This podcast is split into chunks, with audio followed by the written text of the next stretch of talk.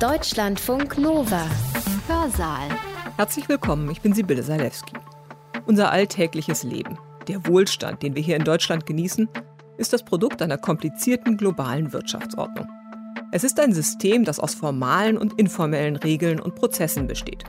Sie bestimmen Warenläufe, Produktionsbedingungen und Handelsformen auf der ganzen Welt. Wir profitieren von diesem System, andere sind die Verlierer. Das Unglück, an falscher Stelle geboren zu sein, wirkt sich massenhaft aus in mangelnder Verfügbarkeit von Grundgütern, die ein menschenwürdiges Dasein sichern, keinen Zugang zu auch nur basaler Bildung, mangelnde Grundernährung, kein Zugang zu sauberem Trinkwasser, kein Dach über dem Kopf, keine medizinische Grundversorgung und häufig auch keine Möglichkeit für die eigene Familie zu sorgen, sondern man muss sie dann im Elend lassen. Wenn Sie sich vorstellen, jemand würde sich hinstellen und öffentlich verkünden, dass diese unsere Welt in Gestalt der Weltwirtschaftsordnung eine völlig gerechte Herrschafts- und Verteilungsordnung sei, er würde jedenfalls von allen Leuten, die sich damit befassen, nicht wirklich ernst genommen. Es wäre eine These am Rande der Lächerlichkeit. Wie ungerecht ist unsere Weltwirtschaftsordnung und woran liegt das? Um diese Frage geht es heute bei uns im Hörsaal. Stefan Oether ist Jurist. Er beschäftigt sich seit Jahren mit dem internationalen Wirtschaftsrecht. In seinem Vortrag erklärt er, wie die WTO, die Welthandelsorganisation, entstanden ist und welche Rolle sie heute spielt. Die WTO hilft, Handelsbeziehungen unter Ländern zu regeln. Sie sorgt dafür, dass nicht einfach das Recht des Stärkeren gilt. Gleichzeitig aber werden bestimmte Länder durch die Strukturen der WTO systematisch bevorzugt und andere benachteiligt. Wodurch entstehen diese Ungerechtigkeiten? Was können wir tun, um eine gerechtere Welthandelsordnung zu schaffen? Das sind schwierige Fragen. Beantworten lassen sie sich nur, wenn man sie aus mehreren Perspektiven betrachtet. Und genau das macht Stefan Oether. Er geht den historischen Wurzeln unseres heutigen Wirtschaftssystems nach. Er fragt auch grundsätzlich, was Gerechtigkeit und Ungerechtigkeit rechtsphilosophisch bedeuten. Und er schaut ganz genau auf die politischen Entscheidungen und Praktiken der letzten Jahre und Jahrzehnte, die unsere Weltwirtschaftsordnung entscheidend geformt haben. Stefan Oether hat seinen Vortrag am 6. Februar 2020 an der Akademie der Wissenschaften in Hamburg gehalten. Er hat den Titel Herausforderungen der Welthandelsordnung und die Frage der internationalen Gerechtigkeit. Wenn man sich mit dem Thema beschäftigt, also dem Thema der internationalen Gerechtigkeit, gibt es einen berühmt gewordenen Artikel des amerikanischen Philosophen Thomas Nagel, der diesen Aufsatz 2005 mit der These begonnen hat, dass die Welt, wie sie heute ist, nicht gerecht sei und dass dieser Befund auch schwerlich bestritten werden könne. Unsere Institution sagt uns, dass diese These richtig ist oder man kann das als eine Art Kontrollgedankenexperiment durchführen. Wenn Sie sich vorstellen, jemand würde sich hinstellen und öffentlich verkünden, dass diese unsere Welt äh, in Gestalt der Weltwirtschaftsordnung eine völlig gerechte Herrschafts- und Verteilungsordnung sei, er würde jedenfalls von allen Leuten, die sich damit befassen, nicht wirklich ernst genommen. Es wäre eine These am Rande der Lächerlichkeit. Wir haben den Befund, dass viele Millionen Menschen auf dieser Welt, es sind sehr viele Millionen, chronisch unterernährt sind und das, obwohl die globale Agrarwirtschaft weit mehr produziert, als nötig wäre, um die Ernährungsbedürfnisse der gesamten Weltbevölkerung zu decken. Das heißt, es ist kein Produktionsproblem im Gegensatz zu dem, was der Club of Rome noch in den 70er Jahren meinte, sondern es ist im Kern ein Verteilungsproblem. Die Verteilungsordnung ist nicht in der Lage, diese Produktion auch, man kann sagen, gleichberechtigt zu verteilen. Das hängt natürlich mit dem hohen Anteil absoluter Armut unter der Weltbevölkerung zusammen deren Anteil immer noch hoch ist. Ich spreche bewusst von absoluter Armut. Das heißt, das sind Menschen, die also noch nicht mal die Grundbedürfnisse decken können mit ihrem Einkommen, zu unterscheiden von der relativen Armut, wenn Sie bei uns immer so Armutsberichte oder sowas lesen. Die arbeiten ja mit relativen Armutswerten, die sich im Grunde an Durchschnittswerten und bestimmten Quoten an den Durchschnittswerten von Einkommens- und Vermögensverteilung orientieren. Dieser Armutsbefund, also der absoluten Armut, steht in einem Zusammenhang dann auch noch mit dem Anstieg der Ungleichheit in der Vermögens- und Einkommensverteilung national und global. Da kommt dann auch immer der berühmte Gini-Koeffizient äh, ins Spiel, ähm, mit dem man sowas ökonomisch modelliert.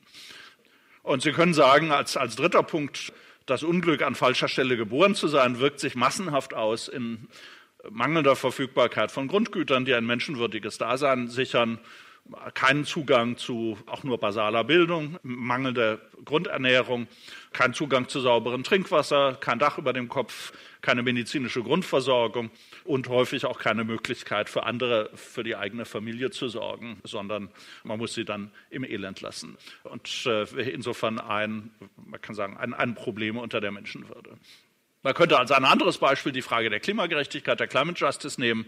Wir als Bürger der Industriestaaten verursachen ein Vielfaches des Treibhausgasausstoßes pro Kopf als die globalen Armen. Wenn Sie jetzt unseren Climate Footprint hochrechnen würden, kämen Sie auf Werte, dann würden wir nicht mehr darüber diskutieren, was müssen wir alles tun, sondern dann wäre die Klimakatastrophe vorprogrammiert. Das heißt, wir haben auch da ein, ein Verteilungsproblem und das Ganze auch noch in einer Situation, in der die negativen Folgen des Klimawandels vor allem die treffen, die sowieso schon unter prekären Bedingungen leben. Sie könnten das weiterführen mit der rapiden Urbanisierung, die in Teilen eine Vernachlässigung der ländlichen Bevölkerung in vielen Staaten des globalen Südens widerspiegelt, in Teilen aber auch Phänomene des sogenannten Landgrabbing, also dass die Eliten vieler Staaten im globalen Süden große Landflächen an Konzerne verkaufen, häufig auch chinesische, indische, nicht nur westliche, die dann die dort ansässigen Subsistenzbauern vertreiben. Die sammeln sich dann in Slums und Favelas unter extrem feindlichen Lebensbedingungen wo sie kaum basale Daseinsvorsorgeleistungen haben und unter radikaler Unsicherheit leben müssen, sowohl was Kriminalität angeht, als auch was Polizeigewalt im Umgang mit dieser Kriminalität angeht. Beschäftigen sich nur mal etwas im Detail mit, mit den Zuständen in Favelas von Rio de Janeiro oder äh, Sie können im Grunde ähnliches in Medellin oder, oder anderen lateinamerikanischen Städten sehen.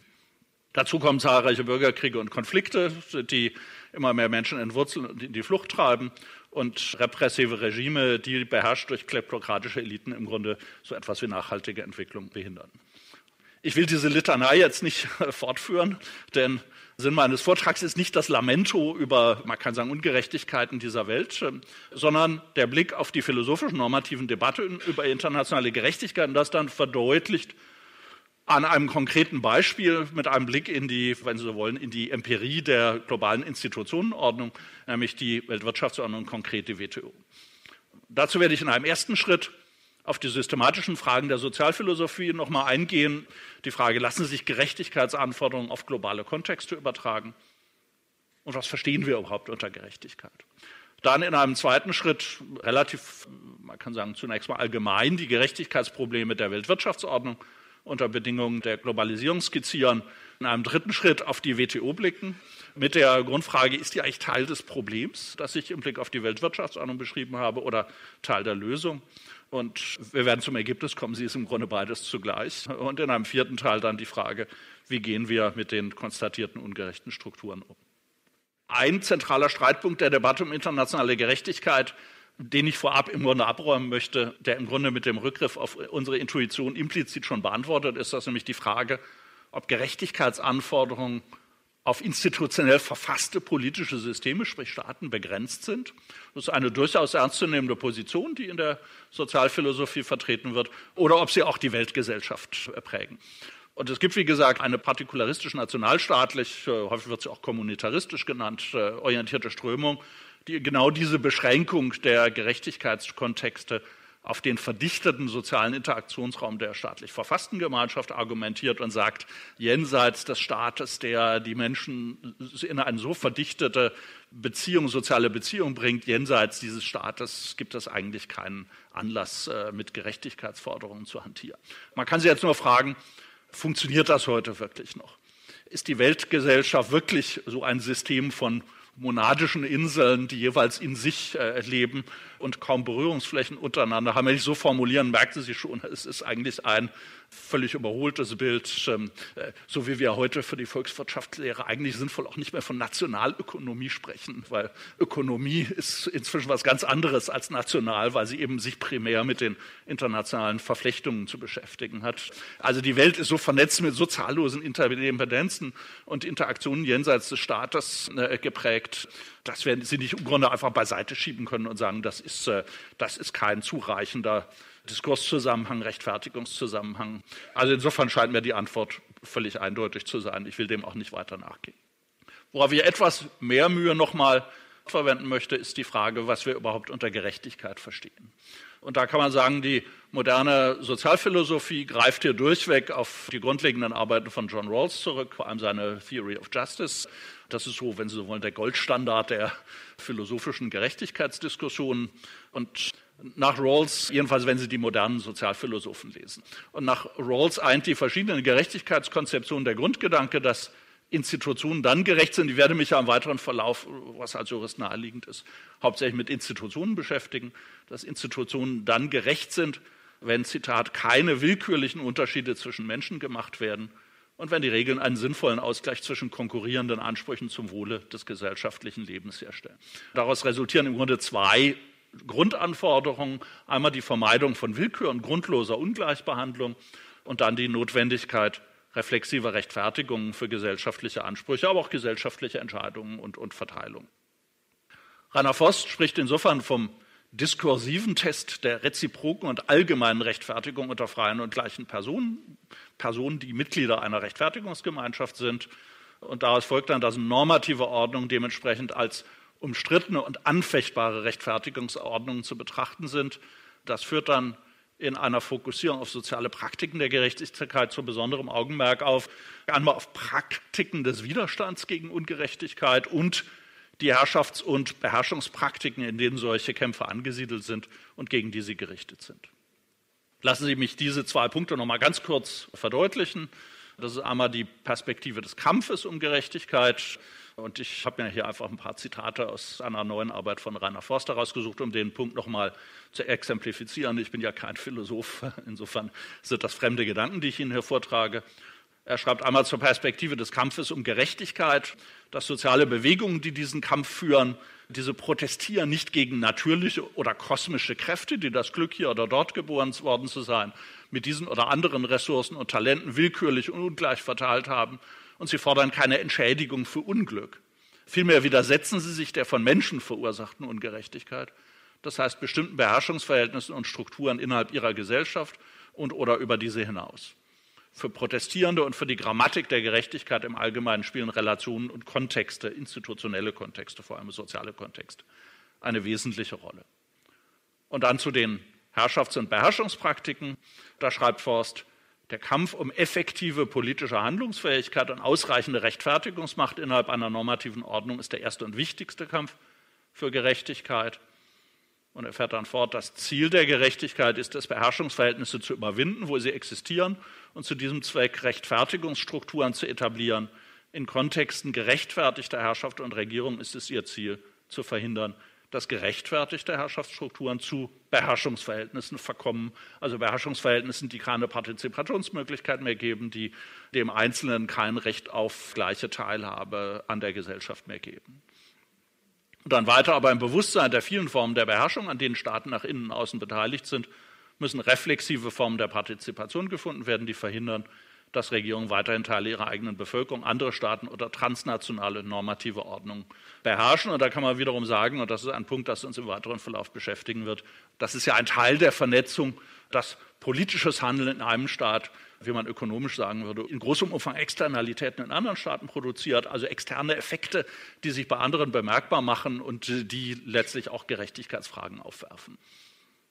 Man kann also sagen, nach der hier vertretenen Gerechtigkeitskonzeption liegt der Fokus ganz stark auf strukturellen Ungerechtigkeiten, also den Herrschafts- und Beherrschungsverhältnissen, die Menschen in notwendig strukturell zutiefst ungleiche Lebensverhältnisse verstricken. Man könnte auch sagen, das Skandalon sind eigentlich gar nicht die Verteilungsergebnisse, die ich Ihnen einleitend als intuitive Beispiele vorgeführt habe, sondern das Gerechtigkeitsskandalon sind eigentlich die Macht- und Herrschaftsverhältnisse, die zu diesen Verteilungsergebnissen führen.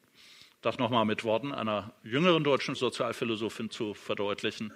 Die globale Welt ist viel zu stark vernetzt, als dass man sinnvollerweise von einem Bild der internationalen Ordnung ausgehen könnte.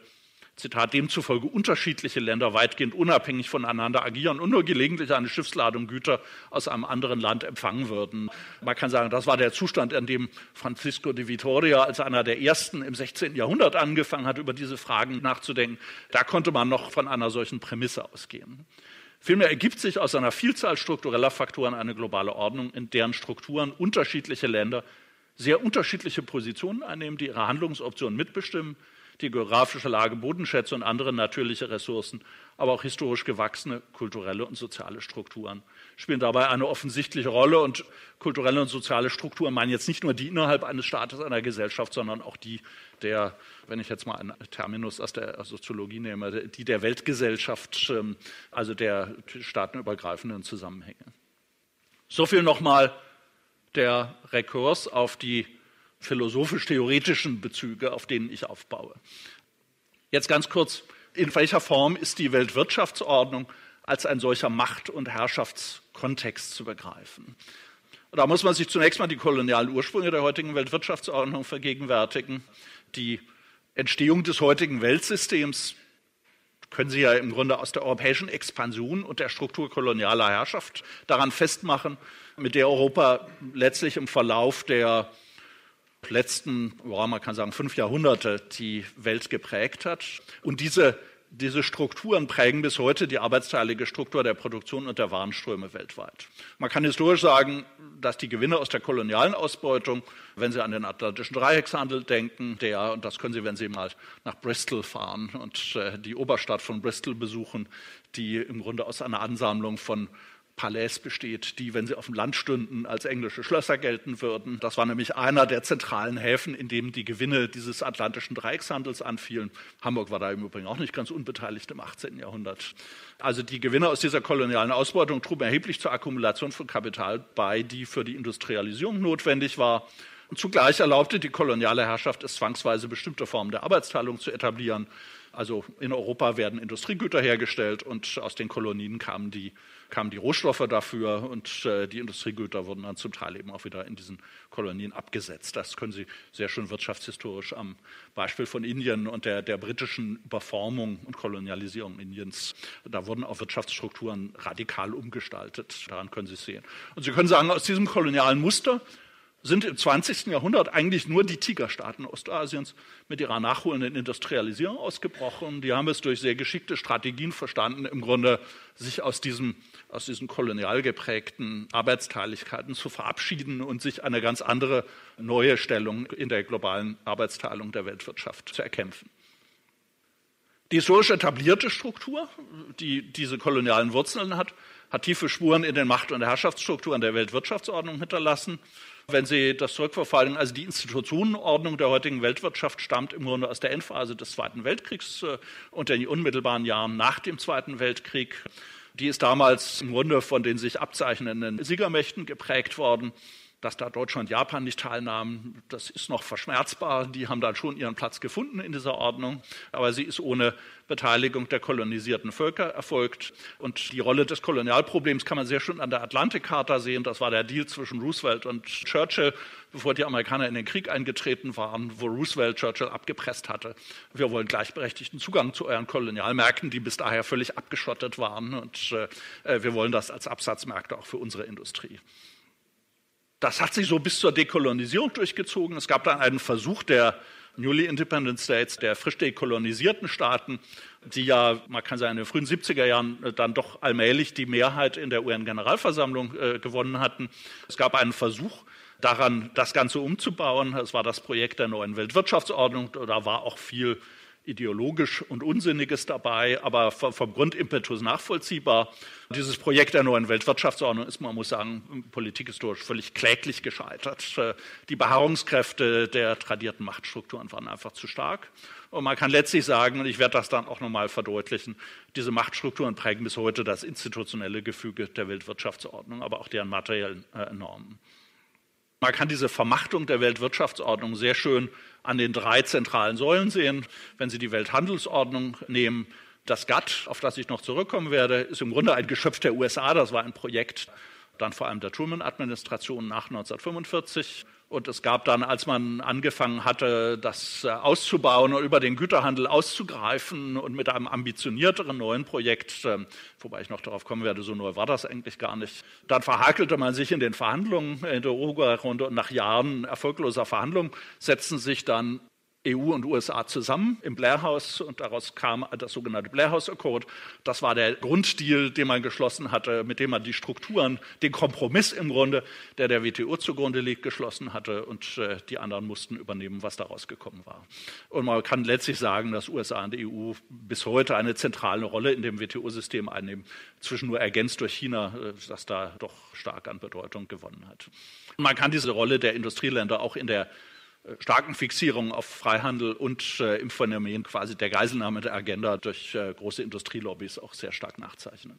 Bei der Weltfinanzordnung kann man sagen, der Internationale Währungsfonds, der wurde noch während des laufenden Weltkriegs von USA und Großbritannien etabliert, eben in Bretton Woods in einem Hotel in den Bergen von Upstate New York. Und über das System der Stimmwägung, das man sich damals in das System hineingeschrieben hat, ist ja eigentlich im Grunde konzipiert als ein großer Fonds, wo die Staaten Anteile halten und die das Gewicht dieser Anteile bestimmt auch die, das Gewicht der Stimmen. Und über dieses System der Stimmwägung gibt es bis heute eine strukturelle Dominanz der Staaten des Westens. Die Amerikaner kämpfen seit langem mit den Chinesen. Die Chinesen wollen höheren Anteil und damit höhere Mitsprache. Die Amerikaner wollen nichts abgeben. Im Blick auf das Bruttosozialprodukt sind die chinesischen Forschungen, also auf die Veränderung der relativen Anteile des Bruttosozialprodukts, sind die chinesischen Forderungen eigentlich berechtigt. Aber als Beati Presidente ist, kann man sich da erstmal, erstmal hinsetzen und sagen, und das ist jetzt kein Problem der Trump-Administration, das ist ein, ein, ein langfristiges Dauerproblem im Weltwährungssystem, kann man sich einfach auf den Standpunkt stellen, wir wollen einfach nicht. Dazu kommt die Rolle des Dollar als Leiter- und Reservewährung und äh, der sogenannte Washington-Konsensus als Übereinkunft im Umgang mit Staaten, die Zahlungsbilanzprobleme haben. Und beim System des Investitionsschutzes, das ist auch von den Industriestaaten etabliert, der erste Staat, der ein solches bilaterales Investitionsschutzabkommen, das quasi das Grundgefüge des Systems des Investitionsschutzes ist, äh, der erste Staat, der ein solches Abkommen abgeschlossen hat, war die junge Bundesrepublik in den frühen 60er Jahren. Das wurde dann schnell nachgeahmt, übernommen von Großbritannien, USA, anderen Industriestaaten. Inzwischen gibt es auch sehr viele Schwellenländer, die das machen. Wir haben ein Geflecht von über 3000 solchen bilateralen Investitionsschutzabkommen. Und deren Pointe ist im Grunde die Kontrolle internationaler Schiedsgerichte über Fragen interner Politik, Umweltpolitik, Regulierung, Verbraucherschutz und die Frage, ist das eigentlich mit den berechtigten, den Erwartungen, den legitimate expectations der Investoren vereinbar? Ein kurzer Seitenblick auf das Problem, das in den Industriestaaten auftaucht. Ich habe das unter die Zwischenüberschrift Globalization and its Discontents gestellt. Das ist ein berühmter Buchtitel von Joseph Stiglitz, einem amerikanischen äh, Wirtschaftsnobelpreisträger, der allerdings für amerikanische Verhältnisse der linken neo-keynesianischen Ecke amerikanischer Ökonomen angehört. Der hat schon vor knapp 20 Jahren das Buch unter diesem Titel geschrieben, das sich im Grunde mit den Schattenseiten der Globalisierung beschäftigt, wo er sehr stark äh, herausgearbeitet hat. Man kann sagen, inwiefern das klassische Freihandelsnarrativ, das die Rhetorik der Welthandelsordnung prägt, in welchem Umfang das eigentlich die sozialen Kosten der Globalisierung verdeckt. Man kann letztlich sagen, dass der Freihandel im Mainstream der klassischen Ökonomie per se als etwas Gutes äh, definiert ist. Äh, je mehr Freihandel, desto mehr ökonomische Optimierung, äh, optimale Allokation von Ressourcen. Sie sehen dieses Narrativ dann auch immer in der Rhetorik der Wohlstandsgewinne bei Maßnahmen unter Schritten der Handelsliberalisierung und Marktöffnung, also bei jedem Freihandelsabkommen, das die EU abschließt, bekommen Sie dann schöne Berechnungen der Kommission serviert, äh, wie viel aggregierte Wohlstandsgewinne äh, diese Marktöffnung äh, über das Freihandelsabkommen der europäischen Wirtschaft bringt. Das ist häufig, Sie können das ökonomisch modellieren, das ist häufig auch gar nicht falsch. Was dabei nur verdeckt wird, das sind die distributiven Wirkungen, also die Verteilungswirkungen jeder Handelsliberalisierung.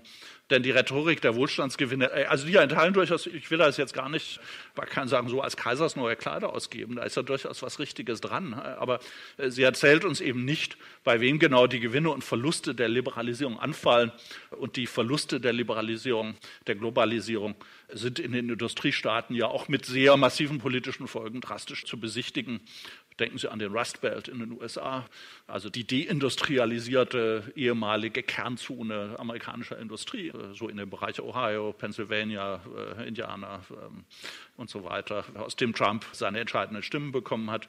Denken Sie an die Deindustrialisierung der Midlands, der industriellen Herzkammer des alten England, die inzwischen fast völlig deindustrialisiert ist und aus der die entscheidenden Stimmen für den Brexit stammten. Und, äh, Sie können es selbst in Deutschland besichtigen. Also ich musste immer daran denken, ich bin weil meine Großeltern in der Hinterpfalz wohnten, ne, als Kind häufig in Pirmasens gewesen. Das war mal eine ganz florierende Stadt damals. Das war das Herz der deutschen Schuhindustrie. Der ging es wirklich gut. Das ist heute eine der zurückgefallensten und deprimiertsten, äh, man kann sagen, Peripherieregionen Deutschlands, in denen fast wirtschaftlich fast nichts mehr passiert, in denen die Immobilienmärkte ähnlich zusammengebrochen sind wie in den ländlichen Teilen des Ostens. Und das hängt damit zusammen, dass es keine Schuhindustrie mehr gibt in Europa oder jedenfalls in Kerneuropa. Die ist nämlich abgewandert in andere Teile der Welt. Die Folge in Deutschland ist das noch halbwegs vernünftig abgefangen worden durch unser, unseren ausgebauten Sozialstaat. Aber in den USA können Sie sowas eben sehr viel schwerer abfangen, wenn Sie keinen, nur, nur einen sehr fragmentarischen Sozialstaat haben. Dann können Sie die Verlierer im Grunde nicht wirklich abfedern. Es gibt inzwischen einen Konsens über die Notwendigkeit dieser sozialstaatlichen Abfederung. Nur das Kind ist in weiten Teilen oder in vielen Industriestaaten in den Brunnen gefallen. Äh, es gibt ein, ein sehr schönes neues Buch des Harvard-Ökonomen Danny Roderick, äh, in dem er das sehr, sehr plastisch beschreibt. Äh, dass im Grunde für diese Strategie, die man jetzt nach dem Schrecken der Trump-Wahl und des Brexits selbst bei den Ökonomen angekommen ist, dass dieser Konsens uns nicht mehr viel hilft, weil es eben solche Maßnahmen in weiten Teilen zu spät kommen. Und Sie können das Problem auch noch demonstrieren im Blick auf das Problem der, der nachholenden Entwicklung. Für den globalen Süden wird immer postuliert, dass Freihandel die Möglichkeit der erfolgreichen Integration in den Weltmarkt darstelle. Und Sie können das wiedergespiegelt sehen in der Entwicklungsprivilegierung in der WTO und in, den bilateralen Freihandelsabkommen. Die, die EU hat mit dem Lomé jetzt Cotonou-Abkommen ein ganzes System solcher Entwicklungsprivilegien, die bedeuten, das sind asymmetrische Beziehungen. Die Produzenten aus den Staaten können zollfrei in die EU äh, einführen, während die weiter Zölle gegenüber der EU aufrechterhalten können. Das Problem ist nur, das zeigt die Empirie, das hilft nur sehr bedingt. Denn wir haben da im Grunde ein doppeltes Problem. Zum einen wissen wir, dass nachholende Industrialisierung unter Bedingungen völligen Freihandels nicht möglich ist. Das wusste im Grunde die Diskussion in Deutschland schon im 19. Jahrhundert. Es gibt den berühmten Friedrich List, der das schon in der ersten Hälfte des 19. Jahrhunderts herausgearbeitet hat, einen entscheidenden Beitrag zur Gründung des Deutschen Zollvereins geleistet hat, der dann dazu führte, dass dann das darauf aufbauende Deutsche Reich sich hinter hohen Schutzzollmauern versteckte und dann eine ganz dynamische, nachholende Industrialisierung betrieb. Die USA haben in der Phase übrigens genau die gleiche Politik gefahren, einer hohen Schutzzollpolitik. Und auch die asiatischen Tigerstaaten haben das nach dem Zweiten Weltkrieg äh, sehr erfolgreich so durchgeführt. Und wie gesagt, unter weitgehendem Freihandel bekommen sie sowas nicht hin. Und außerdem sind im Grunde für die Mehrzahl der Staaten des globalen Südens eigentlich gar keine industriellen Nischen mehr erkennbar. Es gibt ein paar Staaten, die sich dann noch auf Textilindustrie verlegt haben. Da haben die Staaten des Nordens tatsächlich im Gefolge der WTO ihren Protektionismus zurückgebaut und, äh, und ihre Märkte geöffnet. Und das hat für einige Staaten dann doch nochmal Chancen für industrielle Nischen geboten. Aber für die meisten Staaten bleibt da nicht viel übrig. Mit der Frage, sind sie auf Dauer zu reinen Rohstoffproduzenten verdammt? Ähm, man muss letztlich sagen, klassische Entwicklungshilfe vermag dieses Grundproblem auch nicht zu lösen. Denn man könnte beinahe sagen, dass Entwicklungshilfe da häufig ein Placebo ist, mit dem wir unser Gewissen beruhigen. Entwicklungshilfe hat so häufig sehr problematische Wirkungen, denn Finanztransfers an Staaten des Südens stabilisieren dort häufig autoritäre Herrschaftssysteme helfen, diesen sich von den Bedürfnissen des eigenen Volkes abzukoppeln. Und selbst wenn sie dann umstellen auf Projekthilfe, dann landen sie bei den berühmten Kathedralen in der Wüste, irgendwelchen äh, großen Stahlwerken oder Autobahnen, äh, die eigentlich mit denen niemand was anfangen kann vor Ort, äh, aber an denen die Industrie aus dem Geberstaat sehr gut verdient hat. Und insofern würde ich schon sagen, der Grundbefund ist nur schwer beiseite zu schieben, die in die Strukturen der Weltwirtschaftsordnung eingeschriebene Ungerechtigkeit ist durch Entwicklungshilfe nicht zu kurieren. Letzter Punkt bei dieser Frage der, man kann sagen, der globalen Herrschaftsordnung. Meine Bemerkungen zur Entwicklungshilfe führen auf ein zentrales Problem der blockierten Entwicklung vieler Staaten des globalen Südens. Das äh, ist der Befund, dass zutiefst ungerechte Verteilungsordnungen und Herrschaftsstrukturen durch autoritäre Regime abgesichert werden, die häufig in der Kontinuität des kolonialen Staates, der ja in sich schon ein sehr repressives Gebilde war, bestehen. Und man muss nun wiederum sagen, aus der Sicht der Entwicklungsökonomie, solche repressiven Willkürregime sind ein tiefes strukturelles Hemmnis für wirtschaftliche Entwicklung. Und Sie sehen das an der mangelnden Bereitschaft in vielen dieser Staaten zu langfristigen Investitionen. Es gibt in diesen Staaten häufig gar keinen Kapitalmangel. Also gerade wenn Sie den Fluch des Rohstoffreichtums neben Staaten, in denen hohe Einnahmen aus Rohstoffförderung generiert werden. Diese Mittel fließen aber ganz selten in ernsthafte ökonomische Investitionen. Viele andere Staaten haben diese Rohstoffe nicht, müssen Kredite aufnehmen, die dann in Konsum fließen, zu immer stärkerer Verschuldung führen. Während umgekehrt potenzielle Investitionsmittel in den Staaten durchaus anfallen über Korruption und man kann sagen Geldwäsche über das internationale Finanzsystem wieder in den Norden geschleust und dort angelegt werden. Und ich will das jetzt gar nicht als Skandalisierung dieser Finanzkreisläufe nehmen, sondern einfach nur darauf hinweisen, das hängt mit institutionellen Blockaden zusammen, weil wenn Sie keine Rechtssicherheit haben, wenn Sie ein willkürliches politisches Regime haben, warum sollten Sie dann Geld zum langfristig investieren in ökonomische Aktivitäten. Wenn Sie wissen, sobald Sie Erfolg haben, wird es Ihnen weggenommen, weil dann in der politischen Herrschaftskaste irgendjemand Begehrlichkeiten hat. Das heißt, wenn Sie rational Eigennutzen maximieren handeln, schaffen Sie das Geld möglichst schnell aus dem Land und legen es irgendwo auf den internationalen Finanzmärkten an. Dann, dann sichern Sie Ihre Besitztitel, die, wenn Sie es in produktive Investitionen zu Hause investieren würden, zutiefst unsicher sein würden.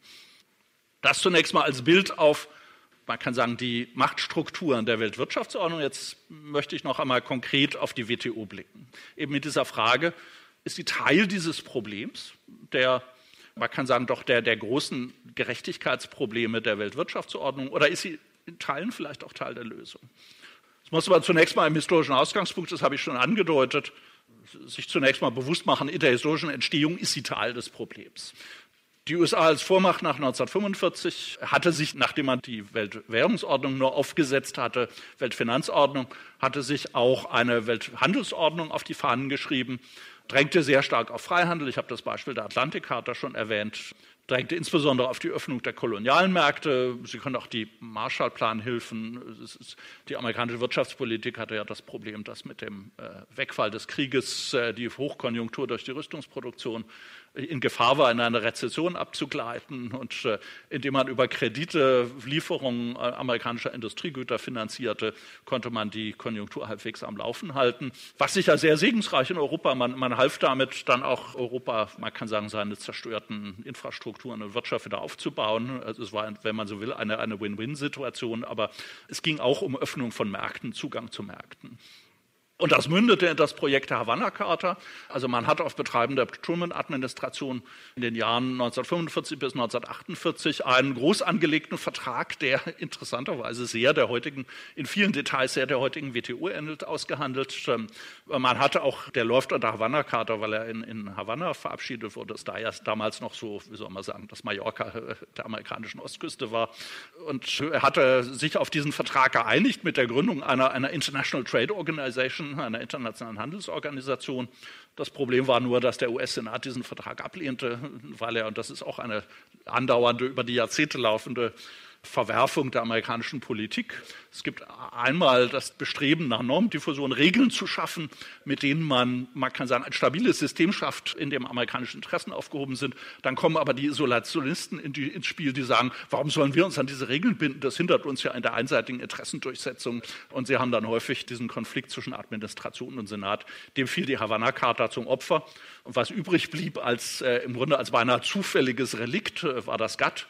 Das war im Grunde ein technisches Teilabkommen über Zollbindung, das man vorläufig in Kraft gesetzt hatte, weil die amerikanische Administration besonders starkes Interesse daran hatte, dass das sehr schnell angewendet wird. Ähm, da gibt es dann verfahrensmäßige Tricks, vor allem im amerikanischen Verfassungsrecht, wie man sowas vorläufig in Kraft setzen kann. Jetzt war die Havanna-Charta gescheitert äh, und das GATT war vorläufig in Kraft, ohne institutionellen Rahmen, der mit der International Trade Organization geplant war und ohne die weiteren Teile der neuen Welthandelsordnung was man da gemacht hat in den 50er, 60er Jahren. Man hat dieses, diesen Torso zu einer faktischen Institution ausgebaut, Sekretariat angedockt, ein eigenes Streitbeilegungssystem entwickelt, das erstaunlich, man kann sagen, in Maßen erfolgreich war. Hat dann auch in, da werde ich gleich noch drauf kommen, in Zollliberalisierungsrunden die Zölle sehr stark herunterverhandelt und in den frühen 80er Jahren war man an dem Punkt, dass man sagte, also Zollverhandlungen machen jetzt eigentlich keinen großen Sinn mehr, da ist nicht mehr so wahnsinnig viel zu gewinnen. Wir sollten jetzt mal ambitionierter dran gehen und man kann sagen, diesen Versuch einer umfassenden Welthandelsordnung wieder aufnehmen, der 1948 gescheitert ist. Das führte zur sogenannten Uruguay-Runde. Das ist im Grunde eine mehrjährige Verhandlungsrunde war, die dann 1992 zum Abschluss des WTO-Übereinkommens führte.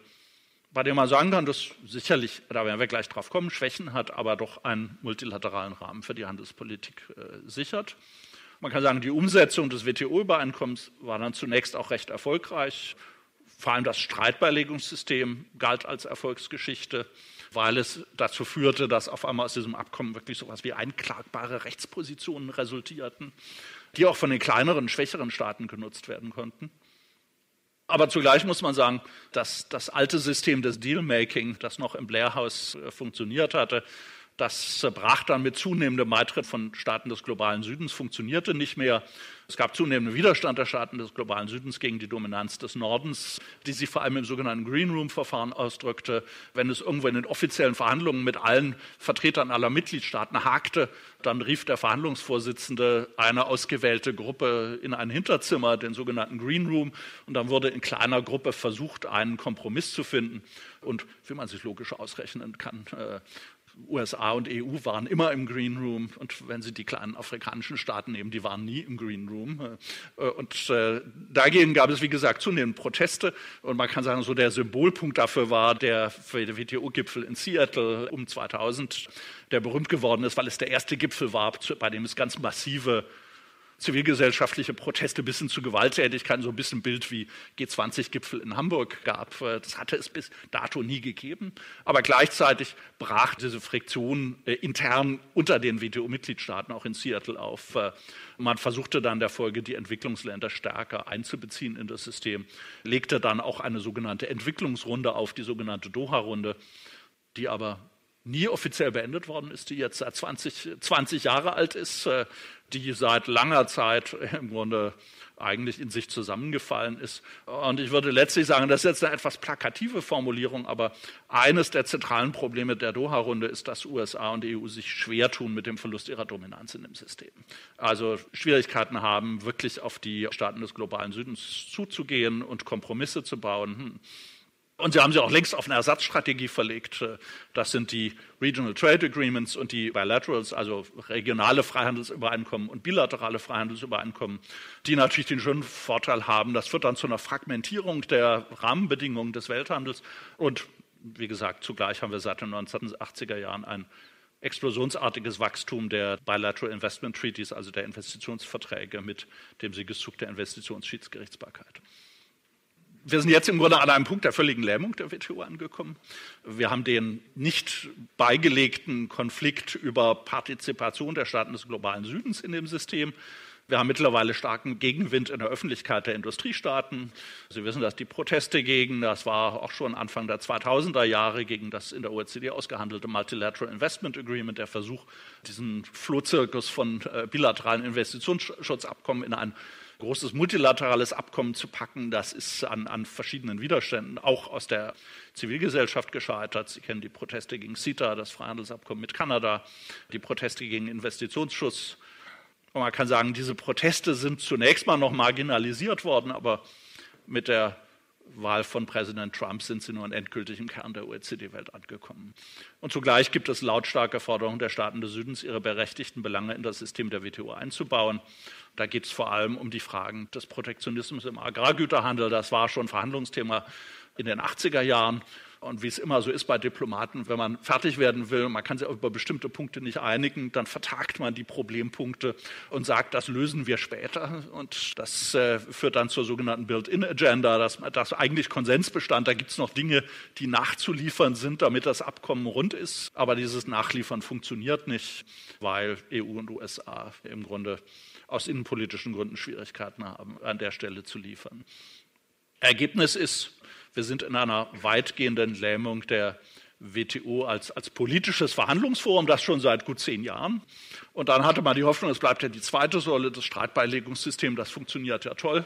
Ich werde etwas später noch darauf zurückzukommen, dessen Funktionieren ist seit Dezember 2019 äh, im Grunde auch, da ist auch die Axt dran gelegt. Äh, das ist auch massiv äh, in Gefahr, ist noch untertrieben. Jetzt ganz kurz Teil der, des Problems, Teil der Lösung. Wie drückt sich das im inhaltlichen WTO-Recht aus? Sie können an der Entstehungsgeschichte schon ablesen, dass das alte GATT, äh, dieses Torso der Havanna-Verhandlungen, äh, bis heute Kernstück der WTO ist, wurde dann 1992 im Abschluss des WTO-Übereinkommens angereichert mit einer Vielzahl konkretisierender Neben- und Zusatzabreden. Aber in der Grundarchitektur ist es bis heute geprägt vom Grundgedanken der Zollbindung flankiert durch das Verbot der sogenannten nicht-tarifären Handelshemmnisse.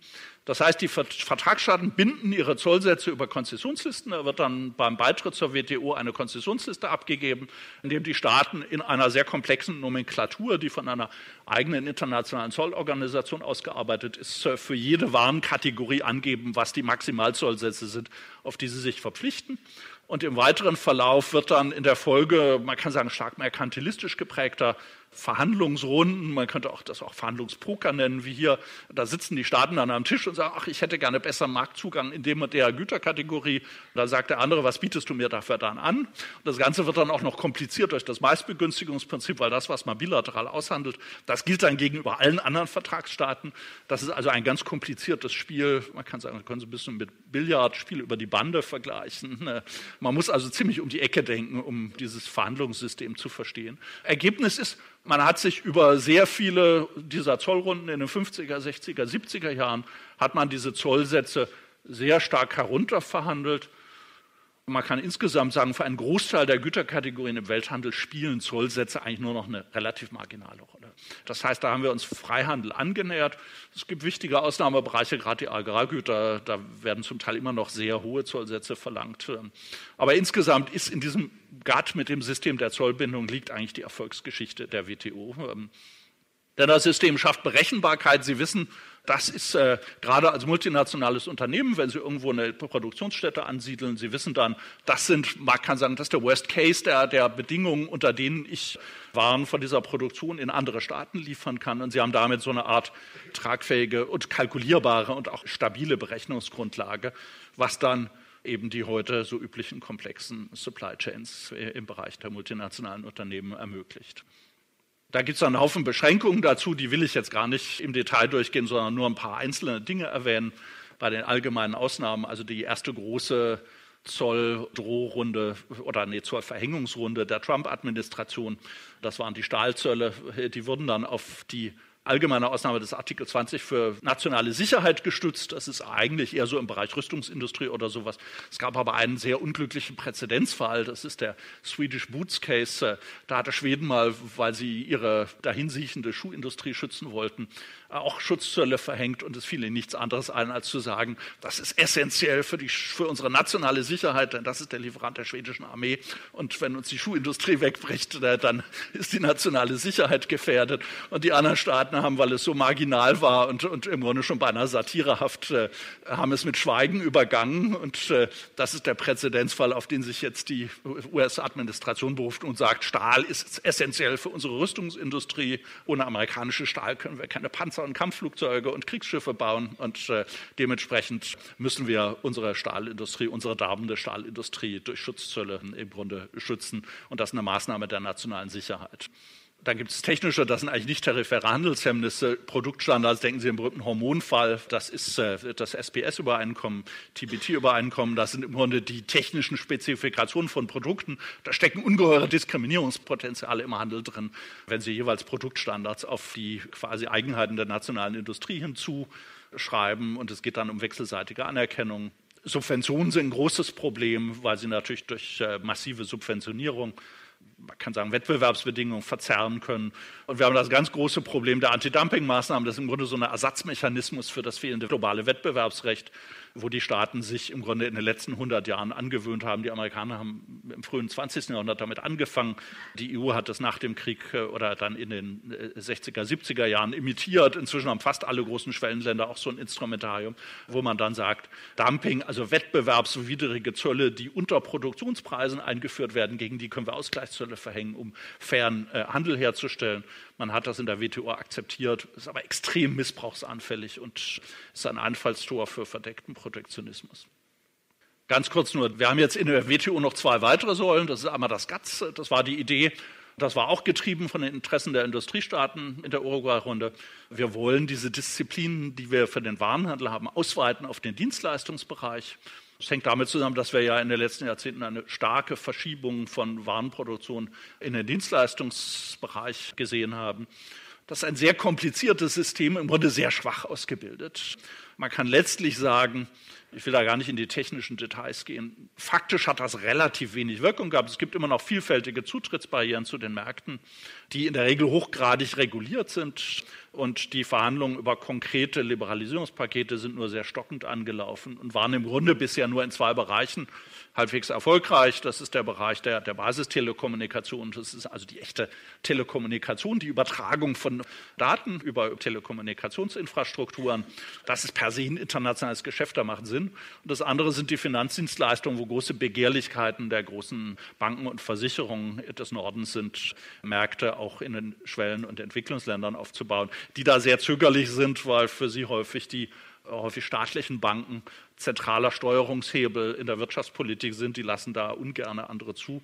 Das GATS dient da häufiger als Rambock, in, so habe ich es genannt, äh, in, in, den Verhandlungen über die Beitrittsbedingungen, dass man dann Staaten abverlangt. Ihr müsst aber in bestimmtem Umfang eure Finanzdienstleistungsmärkte öffnen. Und dann haben wir das TRIPS, das ich hier als Paradebeispiel für Corporate Capture bezeichne. TRIPS, da geht es um geistiges Eigentum, also Immaterialgüterrechte, Patente, Urheberrecht, Marken. Also wenn Sie es industriell nehmen, geht es vor allem um Patente und Marken. Ja, Copyright ist äh, in bestimmten Bereichen Musikindustrie und sowas, aber auch in der IT-Industrie auch wichtig. Da gab es eigentlich schon seit dem späten 19. Jahrhundert ein Schutzinstrumentarium, jedenfalls für Patente und Urheberrecht äh, in eigenständigen völkerrechtlichen Abkommen. Da gibt es auch eine eigene internationale Organisation dafür, die WIPO, die World Intellectual Property Organization. Und was man jetzt in der WTO getan hat, ist im Grunde diese Standards ins WTO-Recht hineinzuziehen. Das war im Grunde getrieben von großen Industrielobbys, vor allem der, der Pharmaindustrie, das Problem dieser traditionellen Übereinkommen war, dass die Staaten des globalen Südens denen nicht beigetreten waren und äh, das Instrumentarium ein in sich Geschäft der Industrieländer war, indem man das in die WTO einbezog. Die WTO folgt dem sogenannten Single Package Approach. Wenn Sie Mitglied der WTO werden wollen, müssen Sie alles unterschreiben, was da drin steckt. Das heißt, ähm, alle, und inzwischen sind wir ja bei knapp 170 Mitgliedstaaten der WTO, also da fehlen nicht mehr so viele. Alle, die Mitglied werden, müssen dann diese Standards übernehmen. Und das hatte man muss sagen, an, an bestimmten Stellen stark überschießenden Charakter. Einer der großen Stolpersteine, also das war vor allem das Interesse der Pharmaindustrie Indien. Indien hat eine sehr leistungsstarke Generika-Industrie im Bereich der Pharmazeutika. Indien hatte sich traditionell geweigert, Patentschutz für, für Pharmaka zu geben. Nachdem Indien der WTO beitreten wollte, musste es äh, diese bittere Pille schlucken, was für seine Generika-Industrie bestimmte Probleme zeitigt. Und das hat dann bis hin zu, zu skandalisierten Vorgängen, es gab in den, also auch schon gut zehn Jahre her, als die AIDS-Epidemie noch relativ neu, noch stärker in der Aufmerksamkeit war, konnte in vielen Drittweltstaaten keine Therapie durchgeführt werden, die medizinisch längst möglich war, weil die großen Pharmakonzerne kein Interesse an diesen Märkten hatten. Die Generika-Industrie konnte es nicht produzieren, weil es unter Patentschutz stand. Und das hat dann zu, zu großen Debatten geführt. Man hat dann ein bisschen am Trips rumgebastelt, das Problem nicht wirklich gelöst, aber politisch wieder etwas unter den Deckel bekommen. Letzter Punkt, und dann komme ich auch zum Schluss, die Streitbeilegung. Das galt eigentlich so als der krönende Schlussstein der WTO. Und es äh, ist ein zweistufiges System. Die Panels als erste Instanz sind im Grunde de facto Schiedsgerichte, ja, wo es einen bestimmten Einfluss der Parteien auf die Zusammensetzung gibt, aber im Gegensatz zur normalen Schiedsgerichtsbarkeit ähm, keine Blockademöglichkeit. Wenn die Parteien sich nicht einigen, dann kann der WTO-Generaldirektor die Schiedsrichter einsetzen. Es gibt sehr enge Fristbindungen. Und äh, dann gibt es, und das war ein amerikanischer Wunsch, eine Überprüfungsinstanz, eine, wir würden sagen, Revisionsinstanz äh, für ein Rechtsmittel gegen Entscheidungen der Panel. Die fallen ja häufig sehr, weil das häufig zufällige Zusammensetzungen sind, auch mal sehr unterschiedlich aus in der Argumentation, um da sowas wie Einheitlichkeit der Rechtsprechung reinzubringen, die Schaffung dieses Appellate Body der ein sehr kleines Gremium ist, aus sieben Richtern besteht. Ähm, man kann jetzt fragen, wer ist da drin vertreten? Klar ist, es gibt einen amerikanischen Richter, es gibt einen europäischen Richter, es gibt einen japanischen Richter, es gibt einen chinesischen Richter und da bleiben drei übrig, äh, die auf die drei großen Restteile der Erde verteilt werden in einem rotierenden System. Die sind auf vier Jahre gewählt, entscheiden in Dreier-Panels ich erwähne diese Details, die ich mir sonst spare, weil das jetzt die Axt ist, die die Trump-Administration an das Streitbeilegungssystem ge gelegt hat. Die USA sind seit langem unzufrieden, werfen dem Appellate Body Judicial Activism vor, sagen, der geht über seine Befugnisse hinaus. Der hat den USA mehrere Male kräftig gegen das Schienbein getreten mit seiner Rechtsinterpretation. Schon die Obama-Administration hatte gegen Ende ihrer Amtszeit ein halbes Jahr lang die Ernennung eines Richters blockiert äh, als Warnsignal. Und die Trump-Administration hat dann, man kann sagen, ganz frontal gesagt, wir verweigern uns, das muss im Konsens geschehen, wir verweigern uns der Ernennung jeglicher Richter für dieses neue Gremium. Das hat in den letzten zwei, drei Jahren, da gab es noch drei, die übrig geblieben waren, nachdem die vier anderen nach Ablauf ihrer Amtszeit aus dem Amt geschieden waren. Von den dreien sind zwei im Dezember aus dem Amt geschieden. Da ist jetzt nur noch ein einziger, ich glaube, der chinesische Richter übrig. Äh, der ist nicht mehr beschlussfähig, weil er sich nicht verdreifachen kann. Ergebnis, das Streitbeilegungssystem ist jetzt auch dabei, den Bach runterzugehen, äh, wenn nicht bald da eine Lösung gefunden wird. Bilanz, ist die WTO Teil des Problems oder Teil der Lösung? Da vielleicht so noch eine warnende Bemerkung. Man sollte die Wirkung der WTO nicht überschätzen. Es gibt sehr schöne empirische Studien.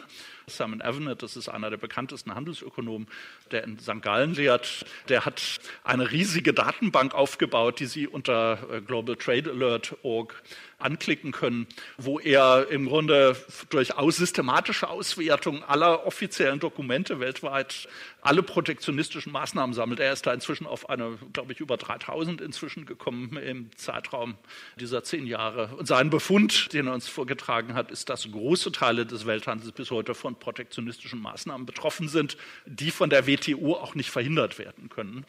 Das kann man sagen, gilt weniger, jedenfalls bis Trump, äh, für den Kernbereich der Zollbindung. Der hat eigentlich ganz gut funktioniert. Das gilt aber in großem Umfang für nicht-tarifäre Handelshemmnisse, für Antidumpingmaßnahmen, vor allem für den gesamten Bereich der Wettbewerbsverzerrung durch Subventionen bis hin zu, und das ist sehr weit üblich, man kann sagen, Maßnahmen der Steuerverschonung für Exportindustrien, die fast alle größeren Staaten auf der Welt haben. Und die klagen auch kaum jemals gegeneinander, weil sie, da sind sie dann beim klassischen, wer im Glashaus ist, wirft nicht mit Steine, weil jeder von den Staaten weiß, wenn er den anderen für so etwas, was eigentlich WTO-widrig ist, verklagt, dann klagt er sofort zurück wegen einer vergleichbaren Maßnahme mit dem Ergebnis, dass das weitgehend außerhalb des Systems stattfindet. Man muss also letztlich sagen, die WTO ist ein, in weiten Teilen ein eher schwaches Instrument. Im Ergebnis ambivalent, würde ich so sagen, da sie, und da komme ich dann zurück auf äh, Joseph Stieglitz und Danny Roderick, diese Schwäche schafft natürlich auch Spielräume für Abfederung der Härten von Handelsliberalisierung und nachholender Entwicklung, weil man man kann sagen, das Versprechen des Freihandels dann im Ergebnis dann doch nicht so heiß gegessen äh, wird, wie es gekocht wird. Äh, und die Staaten haben dann in verschiedenerlei Hinsicht mehr Spielräume, als sie nach den Buchstaben des Vertrages eigentlich hätten. Jetzt die Frage, und das ist, damit bin ich eigentlich am Schluss, wie gehen wir mit der äh, da eingeschriebenen Ungerechtigkeit um? Ich würde sagen, der wichtige erste Schritt ist zunächst die Schaffung eines Bewusstseins dafür, dass die bestehenden Strukturen in wichtigen Punkten der Anforderungen der Gerechtigkeit nicht gerecht werden. Das heißt, da ist Raum für Skandalisierung von Ungerechtigkeit. Man kann sagen, falls das ernst genommen würde, würde es dazu zwingen, berechtigte Forderungen des globalen Südens ernst zu nehmen und in eine Reform des Systems einzubringen. Gilt im Kern auch für Anliegen der Verlierer der Globalisierung und Industriestaaten, die da auch stärker berücksichtigt werden müssen. Insgesamt sollte man sagen, wir müssen ehrlicher werden und äh, jedenfalls als Anhänger des Systems nicht nur ein Freihandelsmantra für uns hertragen. Daraus folgt dann die drängende Forderung nach Reform der WTO, die aber, muss man ehrlich sagen, auf absehbare Zeit schwierig bis beinahe unmöglich ist. Äh, jedenfalls mit einer Politik des America First ist sie nicht zu vereinbaren. Da ist ja eingeschrieben, dass sie so etwas wie eine internationale Gerechtigkeitsperspektive verweigert, weil was zählt, ist einfach einzig das alleinige Interesse. Ja, die EU kann das manchmal auch ganz gut, muss man dazu sagen. Also das ist jetzt, man kann in der WTO durchaus lernen, dass es nicht nur einen Sünder gibt und dass Europa ähm, auch zur Arroganz der Macht fähig ist. Man kann letztlich sagen, solange der dominante Impuls auf Seiten der alten Herren des Systems der Phantomschmerz über ihre verlorene Dominanz ist, wird man nicht weiterkommen an dieser Front. Hm. Gleichzeitig aber an sich ist das System eine positive Errungenschaft. Es begründet eine Diskurs- und Rechtfertigungsgemeinschaft und erst eine solche Gemeinschaft ermöglicht einen diskursiven Test der reziproken allgemeinen Rechtfertigung unter freien gleichen Personen. Das Zitat von Rainer Forst, das ich hier nochmal aufnehme. Also dadurch, dass Sie jetzt ein solches Forum haben, haben Sie Raum für solche Gerechtigkeitsdiskurse. Und das System sichert zugleich eine gewisse basale Rechtsgebundenheit und Berechenbarkeit der Rahmenbedingungen des Welthandels die es ermöglicht, dreiste Formen des Protektionismus auch normativ zu problematisieren und anzugreifen. Und das ist wichtig vor allem für kleinere und schwache Staaten, die daraus Rechtspositionen bekommen hatten. Und Sie können das sehen, was es bedeutet, wenn dieses System entschwindet, wenn Sie sich die schöne neue Welt der bilateralen regionalen Freihandelsabkommen ansehen. Da schlagen die Machtasymmetrien dann ganz ungebremst und ungefiltert durch, quasi in den Verhandlungsgleichgewichten, die da dann auch im Rechtstext Ausdruck finden. Also letztlich die Frage, wie gehen wir mit der Ungerechtigkeit um? Wir müssen uns ehrlich machen. Und ehrlich machen heißt auch den Splitter im eigenen Auge wahrnehmen oder den Balken. Es geht darum, eine angemessene Balance zwischen Berechenbarkeit der Marktzugänge und Spielraum für Schutzmaßnahmen zu schaffen. Das ist das große Plädoyer von Danny Roderick in seinem neuesten Buch. Man muss sagen, die WTO lässt eigentlich systemisch viel Spielraum in diese Richtung, aber sie muss noch viel stärker auch unter Aspekten der internationalen Gerechtigkeit thematisiert werden. Ich danke Ihnen für Ihre Aufmerksamkeit. Das war der Rechtswissenschaftler Stefan Oether über Gerechtigkeit und Ungerechtigkeit der Weltwirtschaftsordnung. Er hat seinen Vortrag am 6. Februar 2020 an der Akademie der Wissenschaften in Hamburg gehalten. Deutschlandfunk Nova. Hörsaal. Samstag und Sonntag um 18 Uhr. Mehr auf deutschlandfunknova.de.